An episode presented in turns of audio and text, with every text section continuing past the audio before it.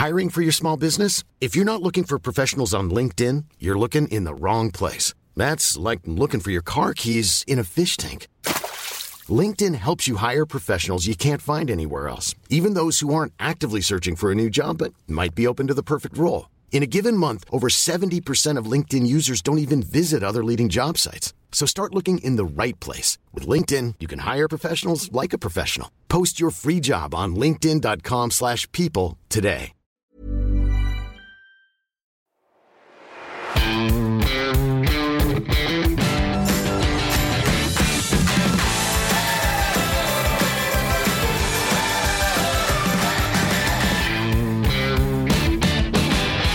Hallo und herzlich willkommen zu einer neuen Folge des Finanzrocker Podcasts. Mein Name ist Dani Kort und heute habe ich eine etwas andere Folge, die mir schon seit Jahren im Kopf rumspukt. Und jetzt habe ich es endlich geschafft, einen Interviewpartner zu finden, mit dem ich ausführlich über das Investieren in den eigenen Körper und das Investieren in die eigene Gesundheit sprechen kann. Ich habe heute Dr. Dominik Dotzauer zu Gast und mit ihm spreche ich über Investments in den eigenen Körper. Was haben persönliche Finanzen und Gesundheit gemeinsam? Und wir sprechen über die Psychologie der Veränderung. Zu diesem Thema hat Dominik promoviert. Ich finde gerade in der aktuellen Phase, wo wir verstärkt zu Hause sitzen und häufig dann auch falsch vor dem Rechner sitzen, das ist eine Feststellung, die ich in den letzten Monaten gemacht habe und wo ich was ändern musste, passt das sehr, sehr gut vom Thema. Und keine Sorge, in den nächsten Folgen geht es dann wieder komplett um Börse, Finanzen und alles, was dazugehört. Damit würde ich sagen, gehen wir ab zum Interview mit Dominik. Auf geht's! Meine Leitung geht heute nach Berlin zu Dr. Dominik Dotzauer. Er ist Arzt und beschäftigt sich verstärkt mit Veränderungsprozessen und den Themen Gewichtsabnahme, Schmerzenlos werden und Kräftigung des Körpers. Erstmal herzlich willkommen im Finanzrocker Podcast, Dominik. Vielen Dank. Ich freue mich, dass ich hier sein darf. Ja, ich freue mich auch, denn wir haben uns ja vor zwei Jahren, glaube ich, in Riga persönlich kennengelernt und haben da über verschiedene Aspekte schon mal gesprochen. Jetzt hat es natürlich ein bisschen gedauert, bis es dann tatsächlich zum Gespräch kam. Ne? Mhm. Leichte Verzögerung. genau. Ich habe eben schon gesagt, du bist ähm, promovierter Arzt und hast aber einen durchaus anderen Weg eingeschlagen. Ähm, das heißt, du hast jetzt nicht die klassische Medizinerkarriere eingeschlagen, sondern äh, du bist selbstständig. Ähm, was machst du denn genau und warum hattest du keine Lust, als Arzt zu arbeiten? Also ich helfe letztlich meinen Klienten, die sich oft schon Jahre oder Jahrzehnte in ihrem Körper nicht wohlfühlen, gerade weil sie übergewichtig sind, mhm. ähm, vielleicht auch nur ein paar Kilos zu viel mit sich rumschleppen, die aber nicht loswerden, oder weil sie Schmerzen haben, die sie nicht loswerden, eben diese Schmerzen und das Übergewicht loszuwerden. Das Ganze dann nicht durch Operationen oder Medikamente, sondern indem ich ihnen praktisch mit ihnen den Weg erarbeite, wie sie ähm, in ihrem Alltag Ernährung, Schlaf, Stress, all solche Sachen verändern können, mhm. damit sie es wirklich schaffen, nicht nur kurzfristig abzunehmen oder schmerzenlos zu werden, sondern wirklich langfristig das in der Hand haben. Mhm. Und du hattest jetzt ja keine Lust, als Arzt zu arbeiten. Genau, das ist ja nicht normalerweise, was man als Arzt machen würde. Mhm. Ähm, meine Eltern sind auch Allgemeinmediziner mit einer großen Praxis in Berlin, aber da hatte ich ja schon über die Kindheit, also Verwandte sind auch Ärzte, immer schon gesehen, dass der klassische Arztjob definitiv nichts für mich ist.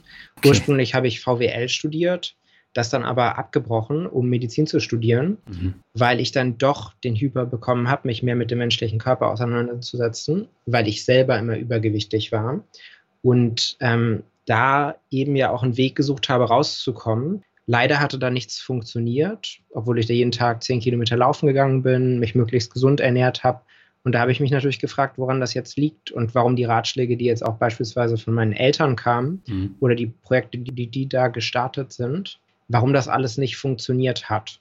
Und so bin ich ja letztlich im Internet gelandet und da dann über viel Recherche auch herausgefunden, was wirklich funktioniert, letztlich in die ähm, Selbstständigkeit mehr oder weniger reingerutscht. Okay. Und so das alte VWL-Wissen, das ist komplett weg. Hm, VWL fand ich schon immer interessant, auch in der Schule hatte ich das praktisch schon. Mhm. Und das war so interessant, weil es da ja auch darum ging, warum Menschen sich so und nicht so verhalten. Ähm, Systeme, wie die funktionieren. Das heißt, wenn man da den Parameter verändert, was kommt da am Ende raus? Das kann ja stellenweise sehr überraschend sein, aber wenn man die Zusammenhänge versteht und da ein Modell von hat, Genauso wie beim Körper, egal ob man jetzt abnehmen möchte, schmerzenlos werden möchte oder eben auch beim Geldverdienen, da kommen wir ja später auch noch drauf. Das sind ja immer Systeme, wo verschiedene Faktoren und Mechanismen miteinander interagieren und wenn man rausfindet und versteht, wie die funktionieren, dann hat man es ja auf einmal in der Hand. Mhm. Ja, du hast es ja eben gesagt, wir sind ja auch in einem äh, Finanzpodcast. Da würde mich natürlich interessieren, wir haben im Vorfeld ja auch darüber gesprochen, was haben denn persönliche Finanzen eigentlich mit Gesundheit zu tun? Da gibt es ja sehr viele Parallelen, weil persönliche Finanzen sind ja ungefähr so wie Fitness oder die eigene Gesundheit. Mhm. Man hat eine Reihe von Sachen da eigentlich sehr stark in der Hand. Also bei Finanzen ja auch, wie man sein Geld verdient, die Arbeit, ähm, wie viel man zurücklegt, wie viel man für Miete ausgibt. Da gibt es ja viele finanzielle Entscheidungen, die man treffen kann. Mhm. Vieles, was man auch automatisieren kann und vieles, was man wesentlich besser entscheiden kann, wenn man versteht, was man denn da gerade jetzt wirklich beeinflusst. Und bei der Gesundheit und im Körper ist es ja genauso. Wenn ich verstehe, welche Komponenten bei der Ernährung wirklich wichtig sind, kann ich mich darauf fokussieren die verändern, das dann mit einer Gewohnheit automatisieren und bekommen dann über die Jahre und Jahrzehnte, ähnlich wie beim Vermögensaufbau, ein ganz anderes Resultat, je nachdem, was ich gemacht habe. Ja, aber es fällt halt sehr schwer, dann auch immer da dran zu bleiben. Das ist ja bei den Finanzen ähnlich äh, wie bei der Gesundheit, also jetzt ins Fitnessstudio gehen oder jeden Tag joggen zu gehen oder was auch immer. Und ähm, von daher, da sind schon Parallelen vorhanden. Mhm. Also dieses lange Dranbleiben, das ist ja bei Finanzen auch wesentlich leichter zu lösen, dadurch, dass man beispielsweise einen ETF-Sparplan anlegen kann, der wirklich automatisch und zuverlässig Geld einzieht vom Konto mhm. und womit man dann ja Vermögen aufbaut fürs Alter, also als Altersvorsorge. Ganz so automatisiert ist es ja zum Beispiel nicht möglich beim Körper, jetzt Krankheiten zu verhindern, damit man im Alter auch noch fit und gesund ist und schmerzfrei alles machen kann, was man möchte. Mhm. Aber man kann auch hier mit einer Veränderung von Verhaltensweisen, also ja eben auch durch Gewohnheiten, wenn man die Ernährung an der richtigen Stelle umstellt, wenn man bei der Bewegung ein gewisses Grundprogramm hat, worauf man immer auch in den schlimmsten Zeiten zurückgreifen kann. Wenn man das automatisiert, dann investiert man ja jeden Tag bei jedem Mal, wo man diese Routine durchführt, in die eigene Gesundheit und in den eigenen Körper und bekommt damit natürlich ein ganz anderes Resultat als jemand, der das komplett vernachlässigt. Ja, absolut. Und ich habe in der Vergangenheit häufiger auch schon darüber nachgedacht, dass die Investments in den eigenen Körper halt entscheidend sind, wenn wir auch in Richtung finanzielle Freiheit oder Rente blicken, weil was bringt mir dann die tolle Rente mit 67 oder die finanzielle Freiheit wesentlich früher, jetzt mit 45, 50, 55, was auch immer, wenn ich dann nicht mehr fit bin, wenn ich Übergewicht habe, wenn ich Probleme mit den Knien habe oder mit den Beinen oder mit dem Rücken, dann war natürlich das ganze Gespare irgendwie für die Katz, weil ich es nicht ausleben kann. Siehst du das ähnlich? Genau, das ist ein großes Problem und die Kliniken sind ja tendenziell voll mit älteren Leuten, mhm. die viele Erkrankungen haben und nicht mit jungen Leuten, genauso wie auch beim Arzt, die schweren Fälle meistens ähm, älter sind ja. und es nicht so viele junge Leute gibt. Dementsprechend ist dann etwas, was einen dann zuverlässig überrascht, wenn man nicht schon im Gesundheitssystem gearbeitet hat oder viel Kontakt hin hatte. Denn ähm, man kriegt ja heutzutage nicht so viel von schweren Krankheitsverläufen mit. Also die Leute liegen ja nicht zu Hause, sondern das findet dann alles im Gesundheitssystem, im Krankenhaus, in einem abgetrennten Bereich statt und wird ja dann auch einfach gar nicht so gesehen, wie es vielleicht früher war. Also vor vielen Jahrhunderten eher, wo die Leute dann eben zu Hause lagen und es mhm. sowas wie Krankenhäuser in der Form gar nicht gab. Ja, und ich äh, bekomme das auch im Bekanntenkreis und Familienkreis auch immer wieder mit. Äh, dann freuen sich die Leute dann auf die Rente und können dann halt nicht mehr reisen, weil sie nicht mehr so mobil sind. Und ähm, gerade wenn die Rente immer weiter nach hinten rutscht, dann kommen natürlich neue Probleme dann dazu. Und wenn ich dann nicht in den Körper investiert habe, sei es durch Ernährung oder Sport, dann wird schwierig.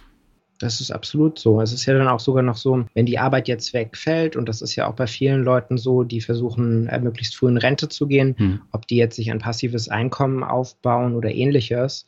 Oft ist dann der Wegfall der Arbeit ja auch nicht etwas, was man total genießt, sondern es fehlt ja eine riesige Komponente im Leben und die gilt es ja dann auch zu ersetzen. Ja. Ja, und viele sind damit auch überfordert. Und ähm, wir sehen es ja jetzt momentan auch durch die Corona-Pandemie. Da stehen sehr, sehr viele Menschen vor neuen Herausforderungen, weil die haben dann verstärktes Homeoffice. Und das machen sie dann über Monate. Ist ja leider Gottes jetzt schon seit über einem Jahr. Und sie sitzen dann falsch. Häufig haben sie gar nicht das Equipment, sie haben einen Laptop zu Hause, dann gucken sie die ganze Zeit runter und dadurch hat man dann natürlich irgendwie Schulter- oder Nackenschmerzen, die dann immer stärker werden. Ähm, was kommen denn da alles für Probleme auf einen zu, wenn man ständig in der falschen Haltung sitzt und auch zu wenig Bewegung hat? Das Interessante bei der falschen Haltung ist ja, dass die gängige Meinung, die da verbreitet ist, dass es ja eine gewisse Haltung gibt, die besonders schädlich sei für den Körper. Mhm. Tatsächlich ist es aber ähnlich wie bei der Ernährung. Es gibt gar nicht, also es gibt kaum Lebensmittel, die wirklich schädlich sind für den Körper an sich. Mhm. Das Problem ist dann die Überdosis von Kalorien, die dann dazu führt, dass eine ganze Reihe von Zivilisationserkrankungen ausgelöst werden, also Diabetes, Herzinfarkte. Und genau so ist es ja auch letztlich bei der Haltung. Das heißt, wenn man den ganzen Tag auch noch vielleicht gestresst durch diese Pandemie, wo man nicht raus kann und Sachen machen kann, die einem normalerweise Spaß machen. Hm. In einem Arbeitsumfeld, was jetzt auch ganz anders ist, also wo man keine Kollegen zur sozialen Unterstützung hat. Und dann den ganzen Tag eingekrümmt vom Laptop zu sitzen, ist natürlich eine Überlastung in einer gewissen Form für die Stellen, die dann auch wehtun. Das Entscheidende ist gar nicht so sehr, dass man darauf achtet, auch wenn man das vielleicht in vielen YouTube-Videos so kommuniziert bekommt, dass man nicht in die falsche Haltung geht, sondern eigentlich ist der interessante Punkt, dass man die Haltung abwechselt. Das mhm. heißt, die Belastung variiert. Es geht ja, also ähnlich wie bei einer ausgewogenen Ernährung, geht es ja darum, dass man verschiedene Lebensmittel isst und nicht nur Ananas, und genauso ist es ja letztlich auch mit der Haltung. Man kann auch ohne Probleme gekrümmt über dem Laptop sitzen.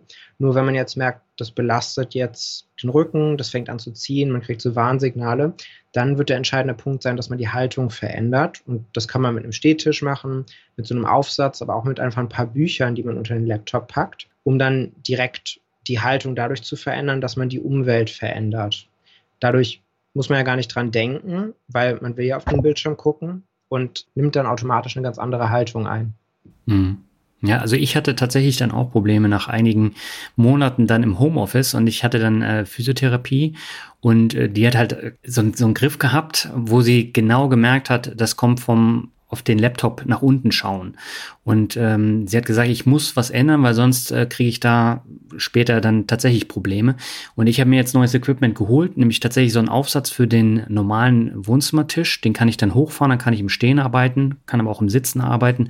Und dann nochmal so einen Laptop-Aufsatz, ähm, wo ich den Laptop dann reinlege und dann praktisch auf Augenhöhe dann auch gucke. Und seitdem ich die Sachen nutze, ist es deutlich besser geworden.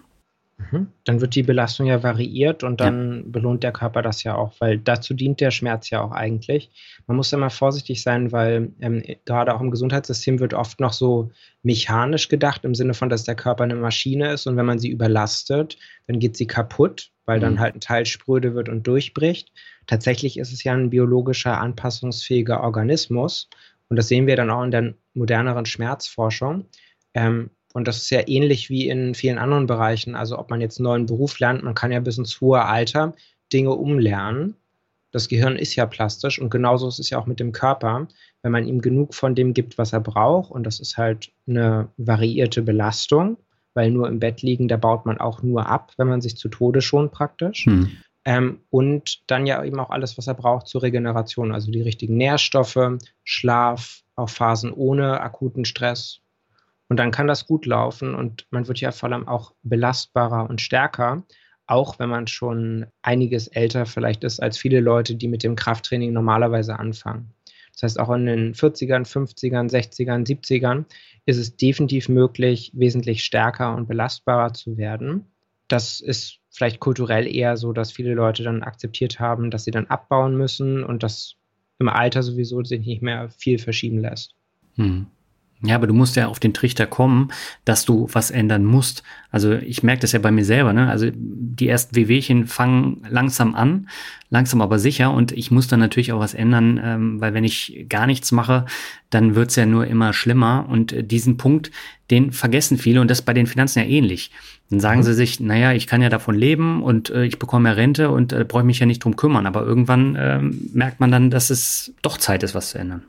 Genau, also oft hat man ja diesen unterschwelligen Schmerz die ganze Zeit. Man weiß irgendwie, man sollte was ändern, schiebt es aber heraus, auch weil man ja nicht weiß, wie es genau abläuft. Dann fühlt man sich vielleicht dumm und denkt sich, ich bin jetzt schon so und so alt. Also es gibt ja auch viele Leute, die sind in den 50ern und haben sich nie großartig Gedanken um Geld gemacht, haben auch nie was zurückgelegt ich kenne auch Kollegen, ähm, die gut verdienen, aber immer alles raushauen und sich noch nie Gedanken um sowas wie einen ETF-Sparplan gemacht haben, weil die immer erlebt haben, dass ja Geld reinkommt und durch diese fehlende langfristige Perspektive und weil man sich halt auch nicht informiert und vielleicht auch nicht durchrechnen möchte, wie das dann später wäre, da spart man sich natürlich ähm, die komplette Beschäftigung mit dem Thema jetzt im aktuellen Moment und dann vielleicht auch die schockierende Einsicht, dass es dann ganz blöd laufen würde und man hätte doch früher anfangen sollen.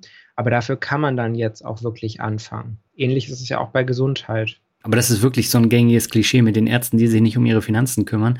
Ähm, das habe ich jetzt auch total häufig äh, schon gehört. Und es gibt auch äh, diverse Ärzte hier im Uniklinikum Lübeck, äh, die meinen Podcast hören. Das habe ich über Umwege erfahren. Und ich war auch schon mal in so einem Mediziner-Podcast. Da ging es auch darum, wie Ärzte ihr Geld am besten anlegen. Mhm. Da ist dann natürlich auch viel Angst damit verbunden. Und Ärzte sind es ja auch gewohnt, in einer sehr überlegenen Position zu sein. Und wer halt denkt, dass er viel besser ist als andere Leute und viel kompetenter, der ist ja umso leichter reinzulegen in Bereichen, wo er vielleicht nicht so viel Ahnung hat und hält sich dann ja vielleicht auch von kritischem Hinterfragen eher fern. Das ist vielleicht auch noch so ein Problem, was bei Ärzten dann oft verbreitet ist. Mhm. Das hast du auch selber schon festgestellt. Oh, das ist definitiv so. Das habe ich auch in der Verwandtschaft schon gesehen. Da wird dann nicht viel drüber geredet und es gibt ja auch so Einstellungen wie, ähm, über Geld redet man nicht in mhm. dem Bereich.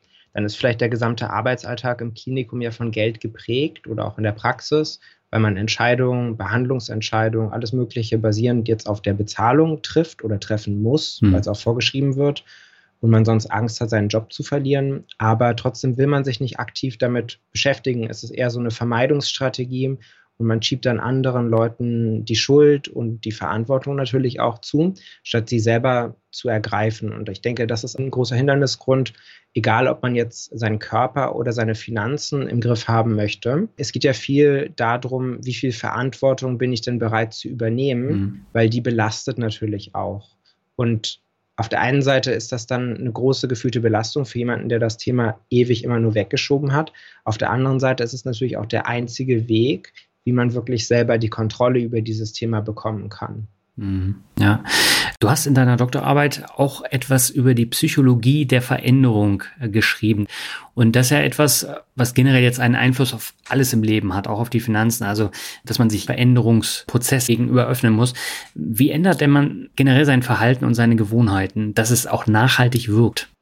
Mhm. Also, ich denke, es ist halt oft so, dass man die Illusion hat oder viele Menschen haben diese Illusion, dass man mit reiner Disziplin oder Willenskraft einfach so sein Verhalten steuern kann, weil ich kann mir aussuchen, was ich mache. Mhm. Tatsächlich ist es aber so, dass man da eher so eine gewisse Kapazität hat, sich zu verändern und die ist in einem relativ engen Rahmen. Also es wäre eine extreme Belastung, wenn der nächste Tag auf einmal ganz anders ablaufen würde als der vorige Tag und alle Sachen, die ich jetzt so gelernt habe und mit Gewohnheiten automatisiert habe, auf einmal nicht mehr funktionieren. Mhm. Das erlebt man daran, wenn man jetzt jemanden in einem fremden Land abwerfen würde, wo er die Sprache nicht spricht, wo alles neu ist, die Umgebung kennt die Person nicht, alles, die, alles ist komplett anders. Die Währung, das Essen, kann sich nicht orientieren, alles ist neu. Das ist dann ein riesiger Stressor fürs System. Mhm. Und man muss erstmal ganz viele Sachen grundlegend, wo schlafe ich, wo kriege ich Essen her, wem kann ich vertrauen, lauter Sachen muss man erstmal klären. Ja. Und da merkt man ja auch schon, wie schwierig so eine riesige Veränderung ist. In der gleichen Umgebung dann ein komplett anderes Verhalten ist außerdem auch noch so schwierig, weil wir eigentlich ganz viel Verhalten von unserer Umwelt beeinflusst haben, beziehungsweise wenn jetzt beispielsweise Essen rumsteht oder andere Reize auf uns einwirken, dann beeinflusst das unser Verhalten viel stärker, als wir denken. Das heißt, in der gleichen Umgebung werden wir tendenziell ja auch das gleiche Verhalten zeigen ob man jetzt in der Kneipe zum Alkohol greift oder ob man, wenn der Kuchen einem angeboten wird bei der Arbeit und der halt wirklich nah beim Arbeitsplatz steht, dann immer wieder zu einem Stück Kuchen greift. Ähm, daran merkt man dann ja schon, dass eigentlich die Umgebung einen viel größeren Einfluss hat auf einen selber, als man sich das vielleicht zugestehen möchte. Man sucht dann vielleicht oft die Schuld bei sich selber. Tatsächlich sieht man das aber, dass durchweg durch ähm, alle Studien, die man da macht, die Umgebung eine riesige Macht über unser Verhalten hat. Ich denke, am besten, wenn man sich überlegt, wie verändere ich was oder was hilft denn jetzt wirklich, um sich langfristig zu verändern, ist so eine gewisse Dreiteilung. Also es gibt praktisch drei große Wege, über die das funktionieren kann. Der eine Weg ist wirklich so eine massive Krise. Also wenn man jetzt es stirbt jemand im Falle von Gesundheit, wenn jetzt der Vater am Herzinfarkt stirbt und man ist vielleicht auch übergewichtig, genauso wie der Vater, dann kann das oder vielleicht auch nur der Ärzte-Herzinfarkt ein riesiger Antrieb sein, eine riesige Krise und dann auch ein riesiger Veränderungsdruck, um sich dann damit auseinanderzusetzen, okay, ich habe das jetzt so lange aufgeschoben, aber wie kriege ich das jetzt wirklich hin? Mhm. Und dann hat man so viel Energie dass man das in den Veränderungsprozess und eben auch in die Rückschläge, die kommen werden und in das ähm, Erlernen von Fähigkeiten stecken kann. Also wie trainiere ich, wie ändere ich meine Ernährung und diese Welle von Energie kann einen ja richtig vorantreiben über Monate und dann eine dauerhafte Lebensänderung wirklich ermöglichen. Mhm. Also das ist der eine Weg, aber der ist natürlich auch nicht immer möglich. Der andere Weg ist dann über ganz winzige Gewohnheiten zu gehen, also wo man das neue Verhalten ganz, ganz klein runterbricht. Da gibt es immer das populäre Beispiel von einem amerikanischen Psychologieprofessor, dem Herrn Fogg, wie man sich die angewöhnen kann, die Zähne besser zu pflegen. Er empfiehlt dann da mit einer winzigen Gewohnheit zu starten, statt dann halt Zahnseide für alle Zähne zu verwenden nur einen einzigen Zahn zu pflegen mit Zahnseide. Mhm. Und das dann erst, wenn das wirklich automatisiert wurde, mit einer Gewohnheit, und das kann sehr lange dauern, also wirklich viele Wochen, das erst dann auszubauen zu einer vollen Zahnpflegeroutine. Mhm. Also das heißt, die Gewohnheit ganz klein runterbrechen und dann ist dieser, ähm, dieser Veränderungswiderstand, den wir ja häufig spüren, also wenn wir was Neues machen, was außerhalb, man sagt auch gerne Komfortzone, was außerhalb von diesem Bereich liegt, das ist dann praktisch der Weg, das auszutricksen, weil wir haben eben keine, ohne eine riesige Krise, solche großen ähm, Veränderungskapazitäten, um dann wirklich in der gleichen Umgebung, in ähnlichen Situationen ein komplett anderes Verhalten an den Tag zu legen. Vielleicht schafft man das ein paar Tage am Stück oder so die berühmten drei Wochen. Viele Leute ja auch eine Diät durchziehen für drei Wochen, nur um es dann auf einmal wieder hinzuschmeißen. Oder aufhören zu rauchen oder sonst was.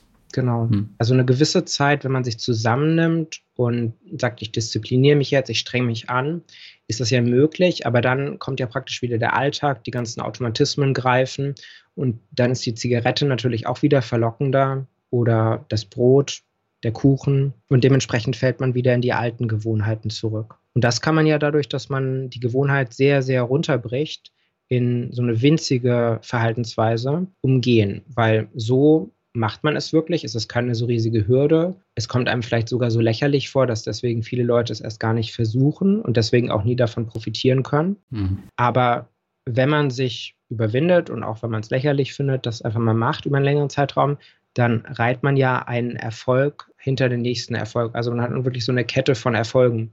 Und das ist ja letztlich das Gleiche, ob man jetzt bei der Gesundheit was verändern möchte, ob man regelmäßig trainieren möchte, sich anders ernähren möchte oder ob man vielleicht investieren möchte oder sparen möchte. Mhm. Auch wenn man da kleine Erfolge aneinander reiht, dann über einen langen Zeitraum wird das ja immer leichter für einen das Verhalten. Und man sieht ja auch, dass diese Erfolge, also diese Erfolge im Verhalten, ja dann zu Erfolge in den Resultaten geführt haben. Also man sieht ja auch wirklich, dass das, was man getan hat, etwas bewirkt hat. Und dann ist ja praktisch so ein gewisser Kreislauf im Kopf geschlossen. Oh, das, was ich mache, funktioniert wirklich. Und dann steigt ja auch die Motivation, weil wir es ja toll finden, wenn wir Sachen, die uns wichtig sind, wirklich selber in der Hand haben. Das ist ja wie so eine Art kleiner Rausch. Hm. Ja, äh, ich musste gerade dran denken, gerade so das Thema Haushaltsplan ist ja ähnlich. Also da kannst du ja auch eine kleine Gewohnheit dann aufbauen, dass du jeden Tag deinen ähm, Haushaltsplan pflegst. Das musst du ja nicht ewig und drei Tage machen, sondern es reicht ja, wenn du es ein paar Monate machst, damit du weißt, wie dein Ausgabeverhalten ist. Und dann kannst du es langsam ändern. Aber diese fünf Minuten sich da hinsetzen, daran scheitert das häufig schon.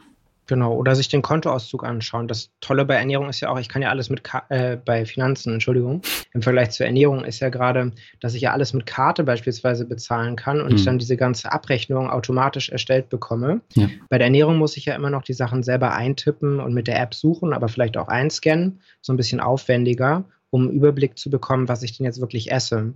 Weil das Problem ist genau das gleiche. Ähm, die Leute wollen alle vielleicht reich sein oder schlank sein, aber niemand möchte Kalorien zählen oder sich mal anschauen, wofür er wirklich Geld ausgibt. Ja.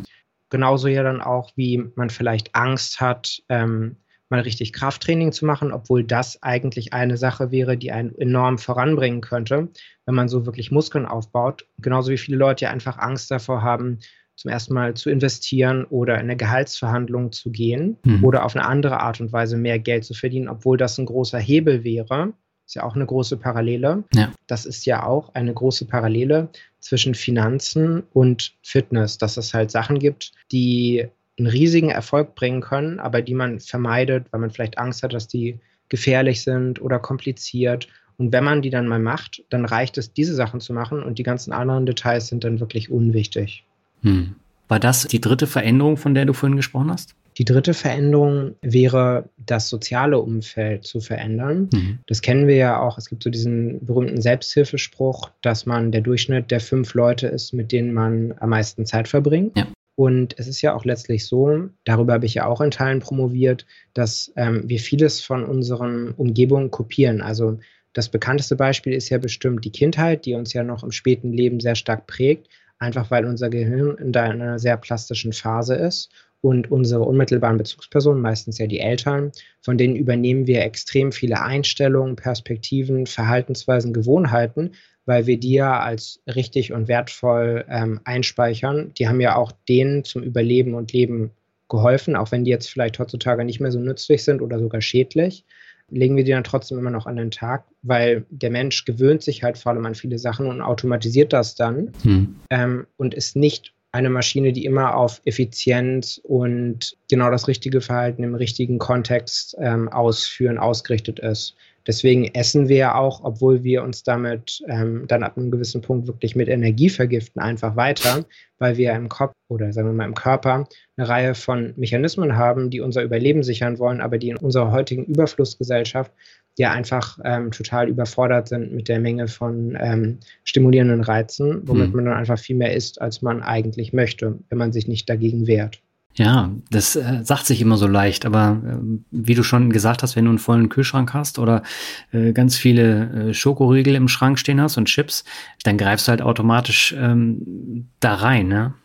Genau, aber man hat da ja eine indirekte Form von Kontrolle drüber. Also selbst wenn ich in der Situation nur schwer widerstehen kann, kann ich mir aussuchen, in welcher Umgebung ich leben möchte. Also ich kann ja mich dazu entscheiden, meine Umwelt so zu strukturieren, dass sie meinen Zielen dient und dass es mir so leicht wie möglich ist, das Verhalten, das ich wirklich an den Tag legen möchte, umzusetzen. Ob ich jetzt zum Lernen in die Bibliothek gehe, wo die anderen auch alle lernen, zum Training ins Fitnessstudio.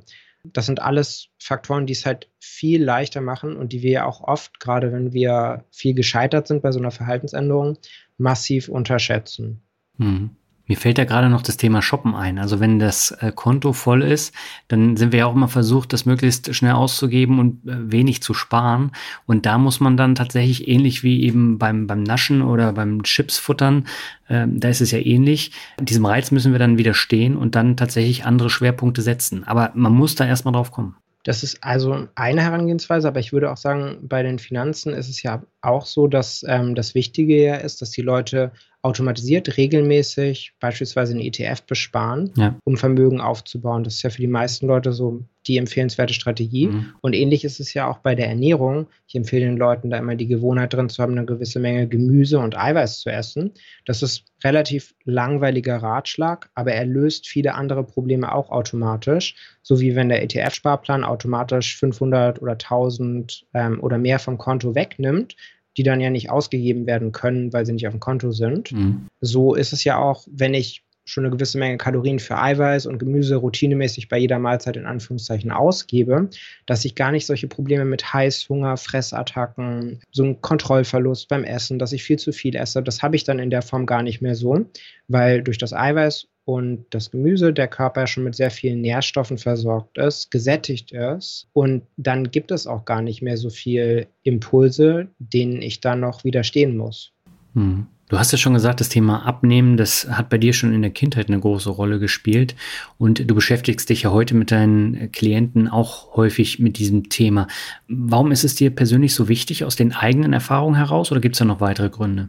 Also für mich war das eine wirklich schreckliche Lebensphase, wenn man versucht abzunehmen, aber es auf keine Art und Weise schafft mhm. und man an allen Ecken widersprüchliche Informationen findet. So ist es ja auch im Finanzenbereich dass ähm, man an jeder Ecke irgendwelche Berater hat und Informationen und da eine tolle Investition und da einen tollen Tipp, aber es ja alles dann irgendwie nicht so funktioniert, wenn man es wirklich mal ausprobiert. Mhm. Und dann verliert man entweder viel Geld bei den Finanzen oder auch nur ein bisschen und fühlt sich auch hilflos. Genauso ja auch beim ähm, Abnehmen, wenn man da Sachen ausprobiert, aber irgendwie hat es gar keinen Effekt oder man nimmt dann doch wieder zu. Da war es mir einfach wichtig, Leuten eine Alternative zu bieten, weil ich im deutschen Internet auch einfach nichts gefunden hatte, wo dann wirklich evidenzbasiert basiert, sich die Wissenschaft angeschaut wurde, also die Studien, mhm. was da wirklich ähm, getan wurde mit den Leuten, warum das funktioniert hat. Und dann wurde nicht versucht, ein Konzept zu pushen, ob das jetzt Intervallfasten ist oder eine andere Modediät oder ein Trend, sondern es wurde halt geschaut, was ist denn jetzt wirklich Ursache, Wirkung.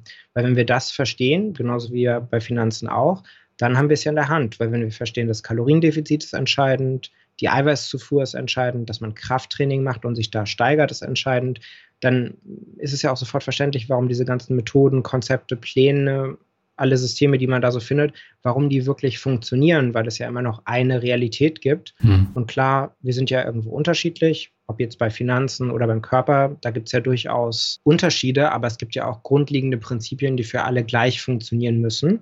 Und das hilft ja einem sehr schnell, den Unsinn von den wirklich wertvollen, hilfreichen Sachen zu unterscheiden, auch im Einzelfall, weil genauso wie die Schwerkraft für uns alle gilt, gilt ja auch das Kaloriendefizit für uns alle, wenn wir abnehmen wollen und wenn wir Vermögen aufbauen wollen, muss man immer noch mehr einnehmen, als man ausgibt. Da bringen mhm. auch die besten Investitionsstrategien und das schlauste, ähm, ausgeklügelte ETF-Portfolio bringt da einem ja gar nichts, solange man eine Sparrate von 10 Euro im Monat hat.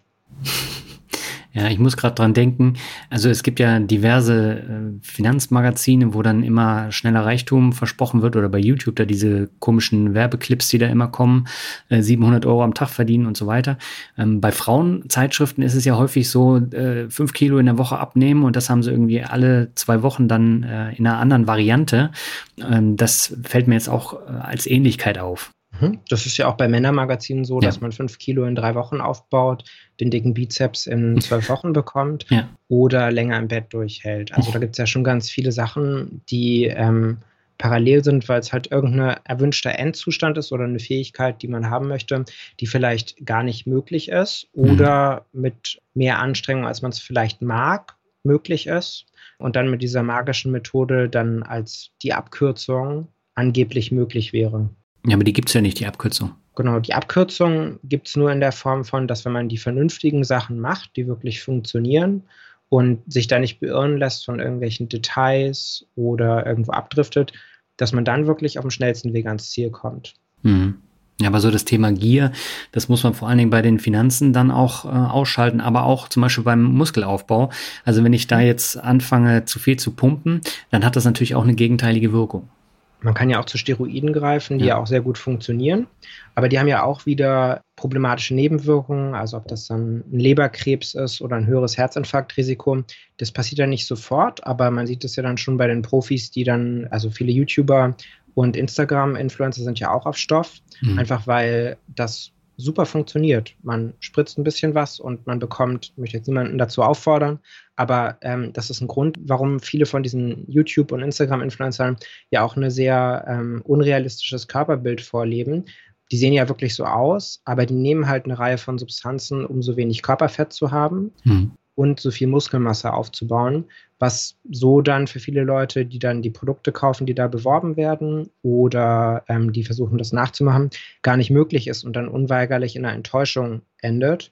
Ähnliche auch wie Online-Marketing-Gurus oder so Finanzberater, die online ja auch so auftreten, hm. und Sachen versprechen, die so gar nicht möglich sind, weil das ein Einzelfall vielleicht ist oder vielleicht sogar einfach erlogen. Ja, aber wenn wir uns das jetzt mal angucken, wenn wir zu viele Funde auf die Waage bringen, ja. Und dann macht das ja über einen kurzen Zeitraum jetzt nicht so viel aus. Wie sieht es denn über einen langen Horizont aus? Also wenn wir jetzt, wie bei den Finanzen auch, über Jahrzehnte gehen und wir schleppen immer fünf bis zehn Kilo zu viel mit uns rum. Welchen Einfluss hat das auf den Körper und die Gesundheit? Ja, und das Interessante daran ist ja auch, dass das Übergewicht, was wir nach dem BMI bestimmen können, heutzutage ja gar nicht mehr so wirklich das echte Übergewicht anzeigt. Mhm. Viele Leute, die unter einem BMI von 25 sind oder so bei einem BMI von 25, die sind eigentlich auch schon übergewichtig. Das ist nämlich ein Bevölkerungsmaß, also mit dem man statistisch gesehen versucht hat, herauszufinden, wie viele Leute halt wirklich zu viel Körperfett haben. Hm. Da ist das auch ganz vernünftig, aber im Einzelfall geht es ja immer noch darum, wie viel Muskelmasse jemand hat. Und früher haben die Leute ja wesentlich mehr körperlich gearbeitet als heutzutage. Dementsprechend haben wir einfach, wenn wir nicht Krafttraining machen oder einen anderen Sport, der wirklich die Muskeln fordert am ganzen Körper, so viel Muskelmasse. Das heißt, wir haben Fett stattdessen. Und dieses Fett, gerade wenn es im Bauchraum sitzt, das ist dann das sogenannte viszerale Fett, also um die Organe, ist wie so eine Art tickende Zeitbombe. Also es gibt dann Nebenwirkungen wie eine verfettete Leber, die dann wirklich zu einer letztlich Zerstörung der Leber ja auch führen kann. Das haben ja wirklich Millionen Deutsche, einfach nur durchs Übergewicht. Genauso ja auch bei ähm, vielen anderen Erkrankungen. Also das Übergewicht führt dann auch zu einer gewissen niedrigschwelligen Entzündung im Körper, womit dann halt sowas wie ein Herzinfarkt, Verstopfung der ganzen ähm, Herz-Kreislauf-Gefäße viel wahrscheinlicher wird. Also auch Thema Schlaganfall. Und genau solche Erkrankungen, Diabetes natürlich auch noch, sind es ja, an denen die meisten Leute dann über die Jahre anfangen, mehr und mehr zu leiden. Also vielleicht fühlt man sich nur so ein bisschen schwach und das wird dann wieder besser, wenn man was isst, aber das ist halt schon Beginn der Diabetes. Und das kann sich dann noch Jahre hinziehen. Oft wird dann ja mit Medikamenten behandelt. Also dann gibt man beispielsweise Metformin bei Diabetes. Dabei wäre die Lösung ja, 10 Kilo Körperfett zu verlieren vielleicht mhm. und mit Krafttraining anzufangen. Und dann hätte sich das Problem wirklich gegessen. Also es wäre ja dann erledigt und man wäre davor geschützt. Aber das ist natürlich eine Ecke schwieriger einzuführen ins eigene Leben, als ähm, einfach Metformin zu nehmen. Hast du denn jetzt eigentlich während der Corona-Phase Umstellung bei deinen Klienten gemerkt? Weil die Fitnessstudios haben jetzt seit über fünf Monaten zu. Das heißt, die Bewegung, die bleibt so ein bisschen äh, auf dem Sofa liegen sozusagen. Und äh, die Ernährung wird dadurch natürlich auch nicht besser, wenn man jetzt nur zu Hause sitzt und dann womöglich dann Chips in sich reinfuttert, nicht äh, zum Sport gehen kann. Ähm, hast du da irgendwelche Rückmeldungen dann auch bekommen, wie sich das auswirkt? Also ich denke, wichtig ist da vor allem zu sehen, natürlich hat sich die Welt für alle verändert, mhm. aber dann ist es ja eine Einstellungssache, wie man damit umgeht. Also ist halt die Frage, ob man in eine Opferhaltung geht. Das habe ich auch bei manchen Klienten erlebt, dass die dann sagen, oh je, alles ist zu, deswegen kann ich nicht und dann esse ich noch mehr. Aber ich habe es ja auch in der Hand. Das heißt, ich bin jetzt zu Hause und das ist ja auch der Vorteil für meine Ernährung, dass ich alles komplett unter Kontrolle habe und jetzt üben kann wie ich auch vielleicht in ähm, wenigen Minuten eine gute Mahlzeit zubereiten kann. Mhm.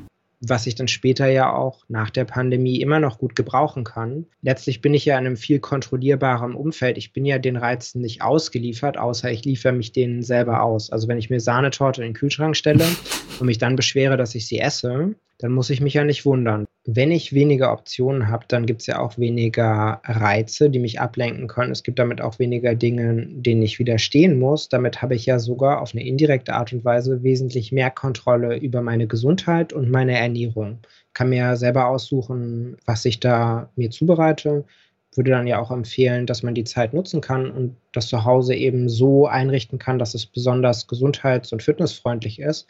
Kann dann bedeuten, zum Beispiel einen Eisschrank zu kaufen und dann da immer ganz viel gefrorenes Tiefkühlgemüse zu haben oder Fleisch und andere Proteinquellen da eben immer zur Hand zu haben. Und dann hat man auch nach der Pandemie bessere Voraussetzungen. Und was das Training angeht, es ist definitiv einfacher, ins Fitnessstudio zu gehen, also letztlich eine Art Raum, da sind wir wieder bei Verhaltensänderungen, mhm. wo nur dieses Verhalten ausgeübt wird, weil die anderen Leute da ja auch alle trainieren, würde man sich ja komisch vorkommen, wenn man sich da jetzt in die Ecke sitzt, Chips isst ja. und einen Film guckt. Das würde man nicht machen. Also zumindest pseudomäßig ein bisschen trainieren, würden ja dann alle und vielleicht kommt man auch noch ins Gespräch mit jemand anderem und dann trainiert man auch noch zusammen oder quatscht, während man trainiert und dann wird das alles viel belohnender. Man merkt vielleicht auch noch, dass es dann gut läuft, dass man mehr schafft als jemand anders. All solche Faktoren machen das Training halt wesentlich angenehmer beim Fitnessstudio. Und wenn man jetzt zu Hause trainiert, dann ist dann das riesige Problem, dass man zu Hause wahrscheinlich davor noch nie trainiert hat. Das heißt, man hat jetzt hier Gewohnheiten, die ganzen Reize, man ist im Wohnzimmer, man ist es hier gewohnt zu entspannen die arbeiten ja gegen einen im Sinne von, die versuchen die ganze Zeit das Verhalten auszulösen. Das springt dann im Gehirn an. Hier entspannst du dich, hier entspannst du dich, hier entspannst du dich. Und man versucht jetzt angespannt zu sein und ein Training durchzuziehen. Das ist dementsprechend schwierig. Ich würde jetzt bei wärmerem Wetter empfehlen, rauszugehen. Das heißt dann auf den Spielplatz zu gehen oder einen anderen Ort, wo man trainieren kann und dort dann zu trainieren. Es gibt ja auch manchmal so öffentliche Trainingsplätze, und wenn man dann da trainiert, ist man ja in einer neuen, anderen Umgebung, wenn man gerade, wenn man davor noch nie da war und kann dann ohne durch diese Reize, du musst jetzt entspannen vom Wohnzimmer, wesentlich unabgelenkter das neue Verhalten eintrainieren. Wenn man es jetzt unbedingt im Wohnzimmer machen möchte, dann würde ich empfehlen, da die Umgebung so zu verändern, dass man vielleicht das nicht mehr so sieht. Also, dass man es nicht vorm Sofa macht und die ganze Zeit aufs Sofa schaut, sondern irgendwie auf eine Wand und dabei dann auch noch am besten Musik hört, die man normalerweise auch beim Sport hört, um zumindest so ein bisschen in diese, ähm, in diese Einstellung reinzukommen, dass man jetzt gerade beim Training ist und so ein bisschen aufgeputscht daran geht. Wichtig ist aber auch vor allem zu verstehen, dass das ja einfach sehr schwierig ist. Da sind wir wieder bei diesen ähm, winzigen Varianten von Verhalten, in der gleichen Umgebung ein anderes Verhalten auszuführen. Dementsprechend wäre es hier jetzt auch sehr wichtig, das Training runterzufahren auf so eine Minimalvariante. Und erst wenn man das wirklich zuverlässig schafft und damit erfolgreich ist, kann man das hochskalieren. Mhm. Ja, du hast gerade was erwähnt, ähm, wo ich auch tatsächlich meine Probleme habe. Also ich bin ja normalerweise auch im Fitnessstudio und das ist für mich immer so so ein Ort, wo ich dann mal von zu Hause rauskomme und mal abschalten kann, weil bei mir ist das Wohnzimmer halt dann Büro und Entspannungsort gleichzeitig und jetzt ist es auch noch ein Fitnessort und äh, das kriege ich tatsächlich nicht so hin. Also da habe ich tatsächlich psychologisch auch ein Problem, dann alles drei in dem gleichen Raum zu machen. Mhm. Und das ist auch ganz normal und richtig so, weil das Gehirn wird ja immer besser ausgerichtet für die Sachen, die wir häufiger damit machen. Und du machst es dir ja auch schwieriger, wenn du in der gleichen Umgebung viele verschiedene Verhaltensweisen versuchst ja. durchzuführen. Ich würde dann lieber mit der Funktion des Gehirns arbeiten und dann die Umgebung auf irgendeine Art verändern. Also am besten ja einfach an einen anderen Ort zu gehen, damit man auch diese räumliche Trennung hat und dann das Verhalten dadurch aktiviert, dass man zu diesem Ort geht. Mhm. Ja, was mir jetzt noch eingefallen ist, ähm, also ich habe mir letztes Jahr eine Apple Watch zugelegt und äh, die trackt natürlich auch das Verhalten. Das gleiche kann man ja auch mit Ernährungs-Apps machen oder mit Sport-Apps. Ähm, mir persönlich hat das sehr geholfen, dann auch Bewegung in den Alltag zu integrieren und dann auch äh, jede Stunde mal aufzustehen, ein bisschen rumzulaufen. Bei vielen anderen ist es ähnlich. Wie schätzt du solche Apps oder Uhren ein, die äh, dabei unterstützen, dass du dich mehr bewegst oder dich anders ernährst? Also für die reine Schrittezahl sind solche Schrittzähler natürlich sinnvoll. Ich mhm. habe ja, jeder hat ja in seinem Handy, wenn er möchte, auch eine App, die das ja. dann mitzählt. Das kann man schon machen und dann auf gewisse Schrittzahlen kommen. Wichtig ist halt auch, dass man da sich nicht so dran festbohrt, wenn man mal 9000 Schritte hat. Es passiert ja nichts Magisches anhand von einer gewissen Grenze. Es ist einfach nur ein gewisser höherer Kalorienverbrauch. Für die meisten Leute der größere Win wäre ja eigentlich zumindest einmal die Woche ordentlich Krafttraining zu machen, weil ich da ja wirklich Muskeln aufbaue, mhm. die Gelenke stärke. Hm, das Spazierengehen ist definitiv eine tolle Sache und sich viel zu bewegen ist auch eine gute Sache. Ich würde dann aber vor allem auch gucken, wie kann ich das Verhalten so angenehm wie möglich machen. Ich persönlich höre einfach sehr gerne Podcasts oder Hörbücher und ähnliches. Und dann kann man ja auch einfach durch die Straßen oder durch die Parks spazieren, während man was hört oder mit jemandem telefoniert. Mhm. Ja, auch gerade so das Thema Spazierengehen. Also ich versuche möglichst jeden Tag auch mal ähm, spazieren zu gehen, eben um Podcast zu hören, weil ansonsten schaffe ich das nicht mehr, Podcast zu hören, weil das Fitnessstudio zu hat, wo ich sonst immer Podcast gehört habe. Ähm, mhm. Das ist enorm wichtig und äh, mir hilft es dann eben auch auf andere Gedanken zu kommen, weil wenn man nur hier im Wohnzimmer sitzt, wo man dann tatsächlich alles macht, ähm, mhm. dann verödest du irgendwann. Das Gehirn braucht ja auch ein gewisses Maß von neuen Reizen ja. und Langeweile zeigt einem ja auch einfach, dass man da dringend was Neues braucht. Hm. Ja. Wie, wie setzt du denn die Themen Ernährung und Bewegung für dich selber um? Ich mache das genauso, wie ich es meinen Klienten empfehlen würde. Ähm, in meinem Fall trainiere ich aber sogar täglich, einfach weil ich dann nicht groß drüber nachdenken muss. Ich stehe dann einfach auf, gehe eine Runde laufen oder mache zuerst Krafttraining und gehe dann laufen. Ähm, und je nachdem, wie ich mich fühle, mache ich halt mehr oder weniger. Man kann ja sehr strikte Pläne befolgen, wenn man das möchte, aber ähm, das ist ja nicht unbedingt nötig. Es geht ja nur darum, dass man dem Körper die richtigen Reize gibt, damit er das, was er hat, erhält oder wenn man sich steigern möchte, damit er eben sich anpassen muss. Also gerade für den Aufbau von Muskelmasse ist es ja entscheidend, dass man stärker wird, weil wenn man fünf Jahre trainiert und da sechsmal die Woche hingeht und immer ganz schweißüberströmt rauskommt, dann baut man nicht unbedingt dabei Muskeln auf, man verausgabt sich ja nur. Mhm. Nur wenn man wirklich größere Gewichte schafft, also statt 60 Kilo Kniebeugen 80 oder 100, dann kann man sich ja sicher sein, dass man ähm, Masse aufgebaut haben muss am Körper, die das auch wirklich bewegen kann. In Teilen natürlich auch eine Leistung vom Nervensystem, dass praktisch der Körper lernt, das Gehirn und die Nerven, diese Muskeln, die schon da sind, einfach mehr zu benutzen. Aber dann ist es auch einfach nötig, dass da mehr Muskeln aufgebaut werden, ähnlich wie so eine Maschine. Also Maschinen können das nicht, aber Maschinen werden vielleicht von Menschen geupgradet und in unserem Körper läuft das die ganze Zeit ähm, automatisch ab, dass da so Reparaturteams rumlaufen und wenn die merken, oh, der Muskel ist hier wirklich an der Kapazitätsgrenze, da müssen wir was draufpacken, dann erst wird ja wirklich ähm, so kontraktiles Gewebe installiert. Also der Muskel wird größer, mhm. mehr Eiweiß wird verbaut, der wird stärker, die Gelenke werden widerstandsfähiger. Deswegen gilt es halt nicht nur zu schwitzen und sich anzustrengen, sondern ganz gezielt wirklich die Belastung beim Training zu steigern. Mhm. Du hattest ja eingangs gesagt, äh, als Jugendlicher hattest du Gewichtsprobleme. Seitdem du ähm, den Dreh raus hast, hast du nie wieder Gewichtsprobleme gehabt, oder?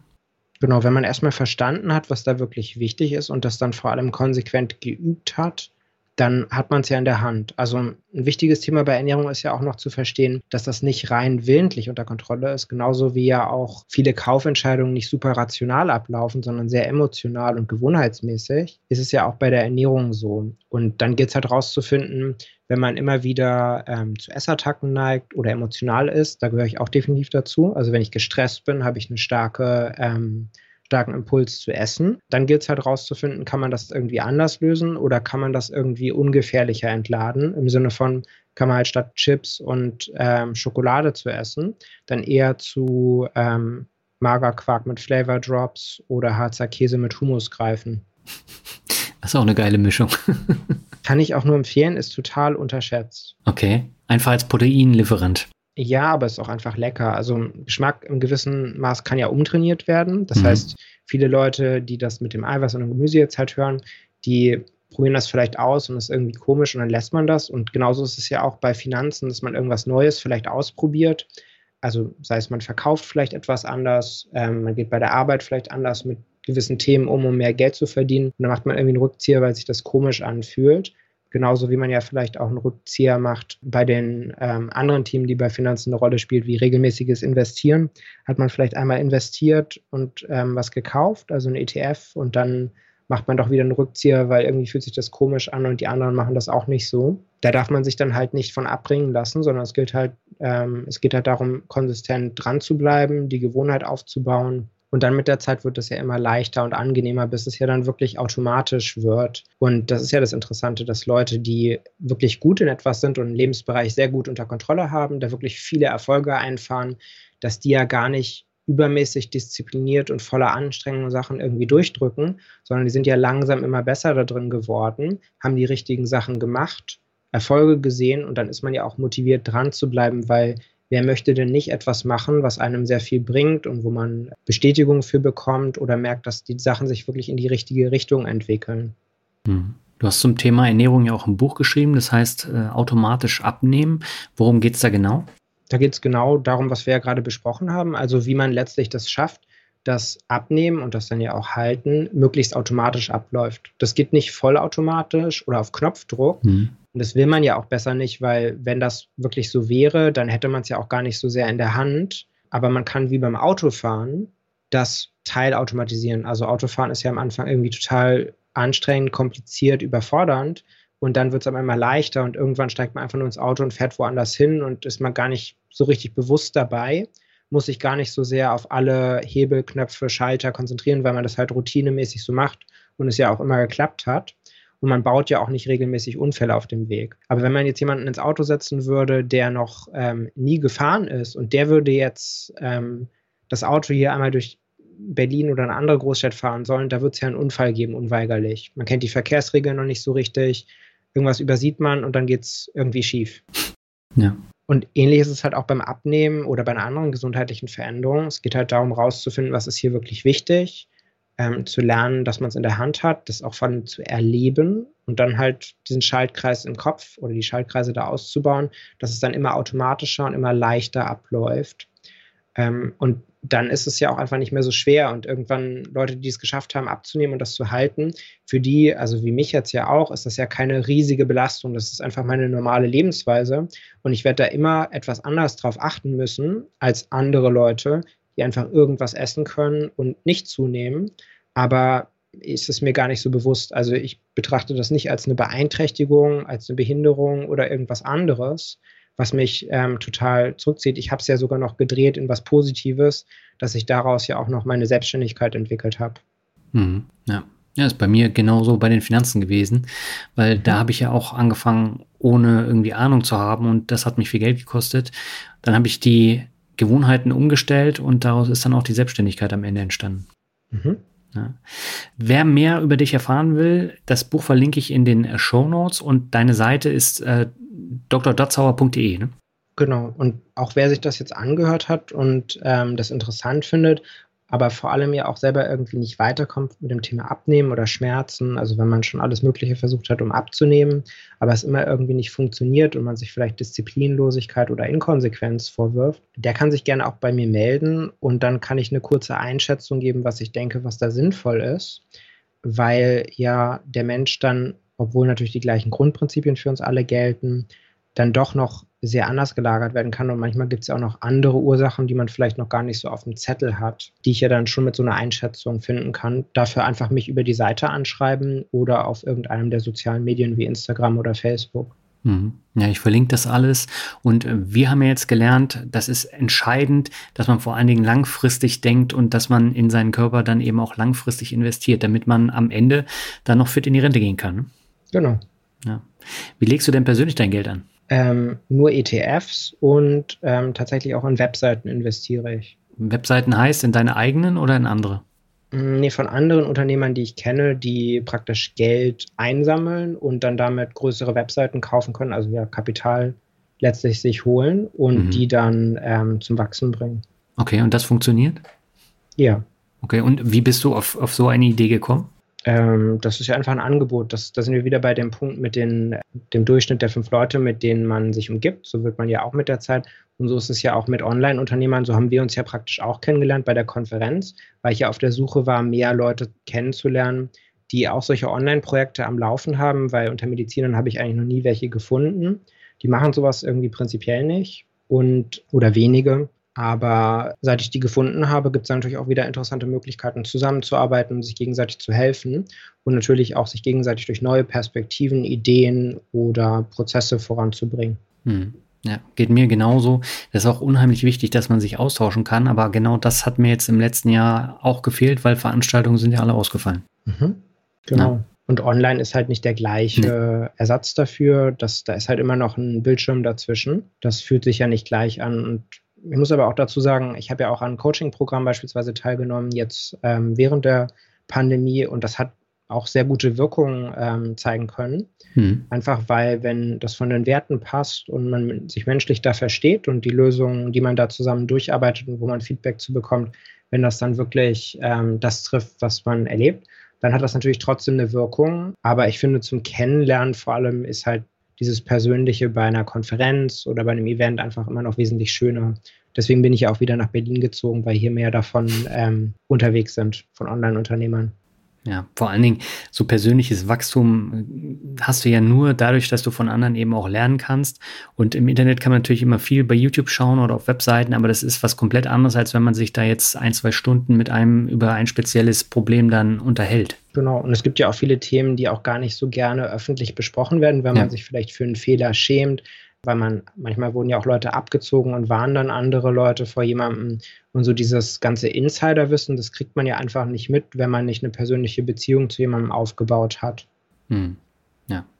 Wie sehen denn jetzt deine persönlichen Zukunftsziele aus? Bei mir geht es erstmal nur darum, weiter meine ähm, Programme auszubauen, meine Webseite auszubauen und ähm, ich sehe das ja auch als eine Investition, also das heißt, meine Fähigkeiten in diesen Bereichen, ob jetzt Suchmaschinenoptimierung, Texten, ähm, bessere Prozesse für meine Klienten entwickeln, all solche Sachen, das sehe ich ja einfach als eine Investition und in meine Fähigkeiten und in meine Person. Und wer weiß, was ich da noch anderes daraus entwickeln werde. Das Schwierige ist ja gerade, wenn man die ganzen Chancen sieht, dann hat man ja auch eine gewisse Überforderung einfach weil es so viele verschiedene Optionen gibt, denen man nachgehen könnte. Mhm. Aber ich es ja nur schaffen werde, ein paar wenige Sachen zu machen. Also ich nehme mir immer nur ein großes, wichtiges Ziel vor und mehr Sachen kann ich ja gar nicht bearbeiten, einfach weil meine Aufmerksamkeit und mein Fokus dafür nicht reicht. Mhm.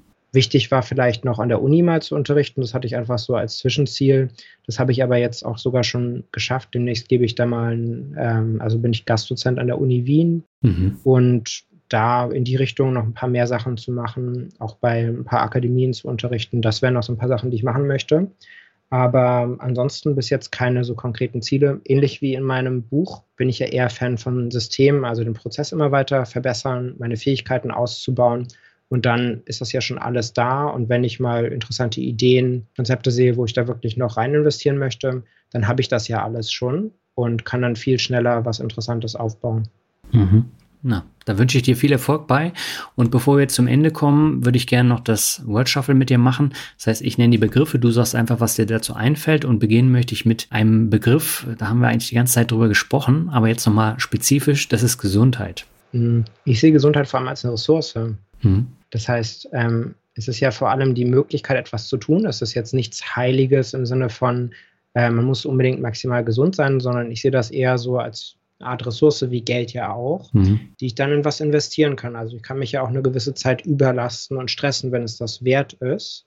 Ähm, aber es gilt dann halt immer abzuwägen, ähm, was mit meinen Wertvorstellungen mir das wirklich wert ist. Also man kann ja auch in einem Job mit schlechten Arbeitsbedingungen arbeiten und dann gesundheitliche Probleme davon tragen. Das ist ja immer eine persönliche Abwägung, was einem wichtig ist. Und so ist es ja auch mit Gesundheit und Fitness im eigenen Körper. Was erlaubt der Körper und die Funktionsweise einem zu tun im Leben? Hm. Ja.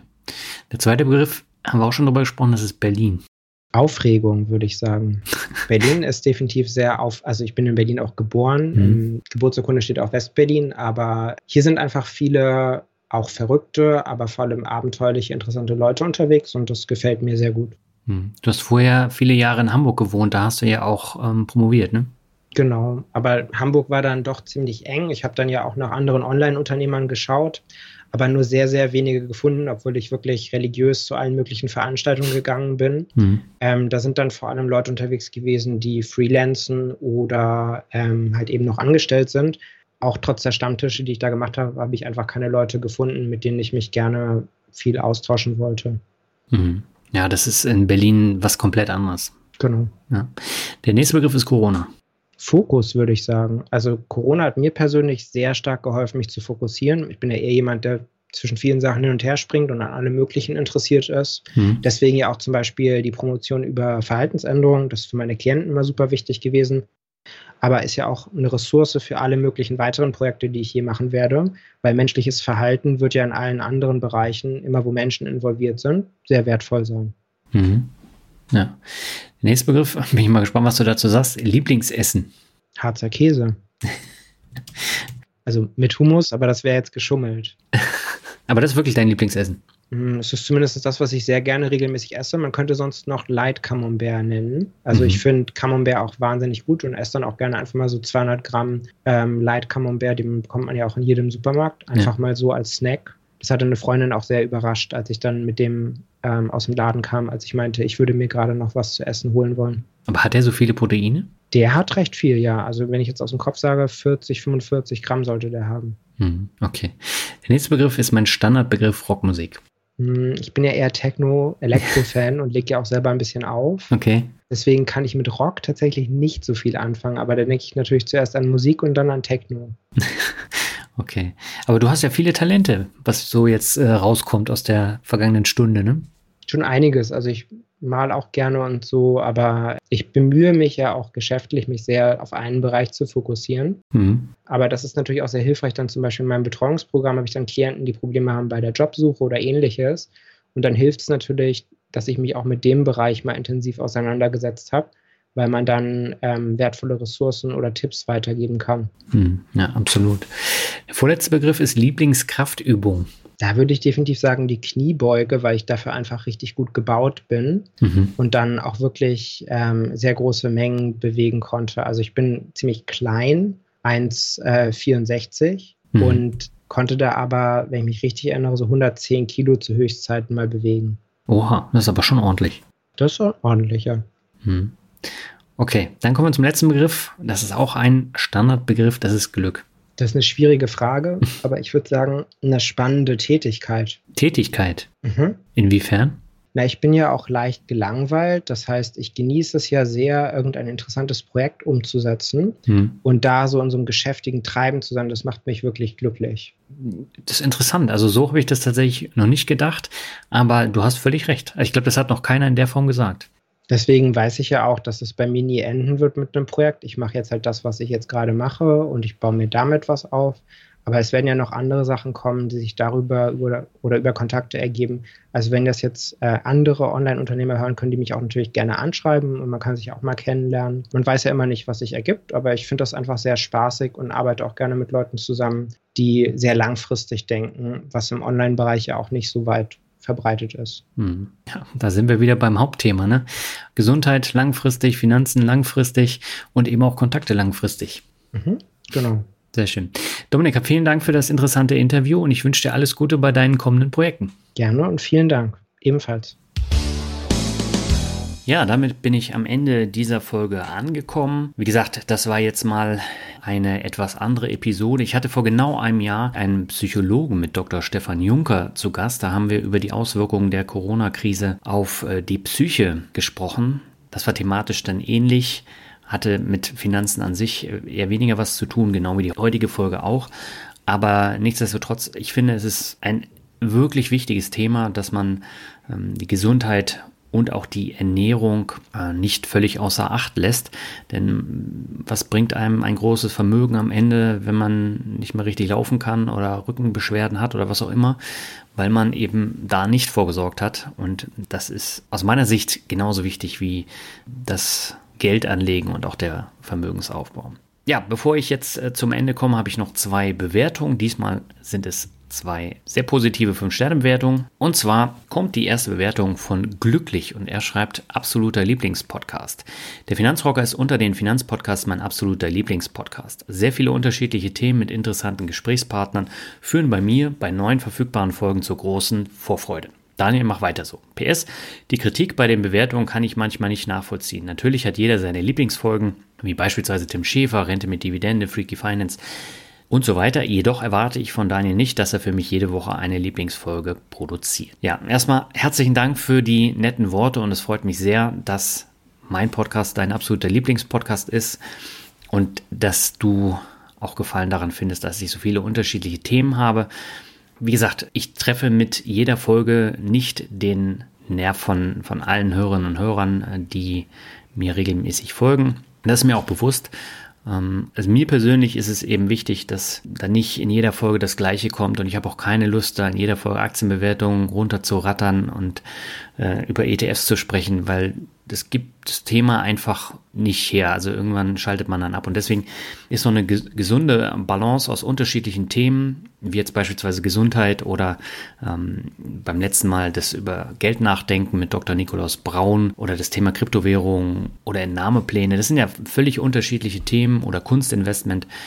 Und ich werde einfach dabei bleiben. Natürlich hole ich jetzt beispielsweise die sehr fortgeschrittenen damit dann nicht ab, aber äh, da gibt es ja dann andere Podcasts, die sich genau das Wissen für Fortgeschrittene dann auf die Fahnen geschrieben haben und ja, bei mir gibt es halt Abwechslung und manchmal sind die Themen dann auch ähnlich, gerade bei den Hörerfolgen, wenn, wenn man dann über ein ETF-Portfolio spricht, aber ich versuche da trotzdem andere Anreize dann auch in diesen Folgen dann zu bekommen. Und die zweite und letzte von heute, die stammt von Henning und Henning schreibt finanzielle Bildung für unterwegs. Obwohl ich kein Nutzer von Apple-Geräten bin, habe ich mich gerade an meinen PC gesetzt, ein iTunes-Konto eröffnet und schreibe jetzt endlich diese Bewertung. Nachdem ich jetzt schon etwa fünf Jahre von den kostenlosen Inhalten des Finanzrockers profitiere, wird es auch mal Zeit. Am Ende meines Studiums habe ich festgestellt, dass ich durch einen Strukturvertrieb jede Menge unrentable Versicherungen und Fonds angesammelt hatte von der Situation war ich so genervt, dass ich meine gesamten Finanzen umgebaut habe und in diesem Prozess bin ich auf deines Podcast gestoßen, den ich seitdem regelmäßig höre. Mittlerweile bin ich Lehrer an einer Berufsschule und versuche in meinen Unterricht finanzielle Bildung mit einzubauen. Das gestaltet sich nicht immer leicht, da die Lehrpläne nicht darauf ausgerichtet sind Und das, obwohl ich kaufmännische Ausbildungsberufe unterrichte. Gerade die Bereiche Altersvorsorge und Verschuldung sind Themengebiete, die dringend mehr thematisiert werden müssen. Die Inhalte, Ideen und Anregungen, die ich vom Finanzrocker und seinen Gästen bekomme, dienen bei mir auch zur Optimierung meines Unterrichts. Wenn es thematisch passt, baue ich mittlerweile sogar Links vom Finanzrocker, Finanzfluss etc. als Medienempfehlung in meine Arbeitsaufträge mit ein. Die Finanzblogger-Szene kommt also auch in der Schule an. Kritik zu äußern fällt mir ehrlich gesagt schwer. Ich finde lediglich, dass Daniel sein Publikum etwas mehr in die Podcast-Folgen mit einbeziehen könnte. Zumindest bei prominenten Gästen wie Gerd Kommer, Christian Röhl oder Lars Wrobbel wäre eine Sektion wie zum Beispiel fünf Hörerfragen schön. Vielen Dank für die jahrelange und regelmäßige Unterhaltung beim Joggen und Autofahren. Ich wünsche dir, Daniel, in deiner Selbstständigkeit allen nur denklichen Erfolg. Bleib so, wie du bist. Viele Grüße aus Niedersachsen. Henning. Ja, Henning, herzlichen Dank für die tolle Bewertung und vor allen Dingen, dass du dir auch extra ein iTunes-Konto ähm, dafür geholt hast, um diese Bewertung dann zu schreiben. Ähm, das weiß ich wirklich zu schätzen und herzlichen Dank auch, dass du den Finanzrocker, Finanzfluss und weitere äh, Medienempfehlungen aus dem Finanzblogger und Finanzbloggerinnenbereich mit aufnimmst als Themen und Medienempfehlungen. Ähm, das natürlich lasse. Und ich bekomme viel Post von, von Lehrern, was ich auch sehr spannend finde. Und äh, der Chris, der mit mir Ritchie gelöchert hat zum Thema Kryptowährung, das war ja auch ein Lehrer aus Bayern. Und ähm, ich finde es enorm wichtig, dass man äh, den jungen Leuten ein bisschen mehr Finanzbildung an die Hand gibt. Deswegen habe ich das auch gemacht. Und wir haben ja bei der Finanzvisier Rock da auch ganz viele Folgen für Anfänger gemacht und ähm, da kann ich auch nur empfehlen, da dann nochmal reinzuhören, weil gerade so die Basics, die kommen im Finanzrocker Podcast ja in der Form nicht vor. Deswegen habe ich ja der Finanzvisier Rock mit Albert zusammen gemacht und hört dann einfach da nochmal rein. Und was die Beteiligung der Hörer angeht, das habe ich ja in der Folge mit Chris wie eben schon erwähnt, versucht umzusetzen. Ähm, so diese fünf Fragen, da wird es natürlich ein bisschen schwierig aus dem einfachen Grund, weil die Vorlaufzeit bei meinen Folgen halt sehr hoch ist und deswegen wird es zeitlich nicht passen. Aber ich würde tatsächlich gerne mehr von solchen Hörerfragen Folgen ähm, machen und wenn jemand Interesse hat, einfach eine E-Mail an info@finanzrocker.net schreiben. So, jetzt bin ich am Ende der Folge angekommen. Diese Woche ist auch noch eine neue Folge von El Dinero, dem neuen Podcast mit dem Finanzvisier und mir, online gegangen am Ostermontag. Da geht es um das Thema Vermögen sichern und äh, diesmal haben wir uns auch einen Hörer und einen ehemaligen Finanzvisier Rock Gast eingeladen, der uns seine Fragen stellt und das ist auch eine sehr abwechslungsreiche Folge geworden. Hör doch da einfach mal rein. Wir hören uns in zwei Wochen wieder. Dann geht es um Einzelaktien und bestimmte Strategien und das ist ein Thema, was ich in der Form auch noch nicht im Podcast hatte und jetzt wünsche ich dir erstmal alles Gute bis in zwei Wochen. Ciao.